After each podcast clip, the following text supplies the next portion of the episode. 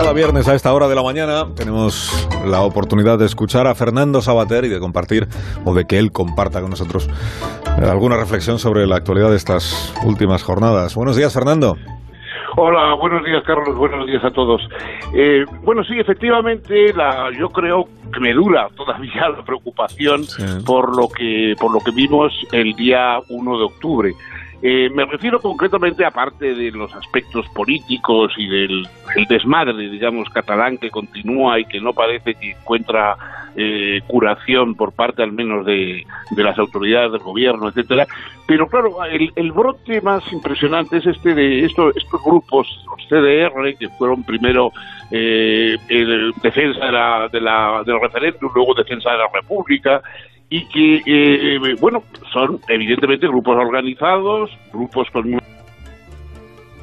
Creo que se ha cortado la línea. Eh, ah, y yo creo que verdaderamente eh, plantean un, problema. ¿Hasta cuándo se puede dejar que esto crezca, que esto empeore, digamos? Eh, que, que, vayamos a encontrarnos un día con algo verdaderamente difícil de, de, soportar en una sociedad democrática. Entonces, yo eso es una cosa que me parece que no se, no vamos a esperar a ese momento para empezar a deplorarlo. el lema de estos grupos es ni olvido ni, ni perdón. Lo que vimos ahí, bueno, un grupo naturalmente tomado de, desgraciadamente, de esas, eh, circunstancias en, Latinoamérica, etcétera, que hemos visto donde ahí había verdaderamente dictaduras, eh, asesinados, eh, exilados, etcétera.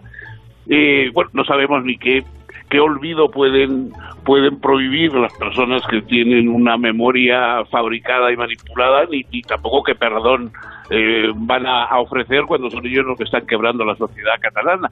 Pero, pero el, lema ni olvido ni perdón debe hacer pensar un poco a las autoridades. No deben olvidar ni, dar la, espalda a esas situaciones y tampoco ese perdón automático, buenista, etcétera, debe darse por garantizado.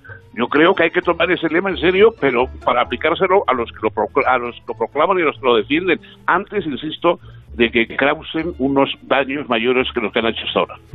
Fernando, un fuerte abrazo. Te deseo que tengas un bonito fin de semana. Cuídate mucho. Carlos, hasta luego. Adiós, adiós, adiós.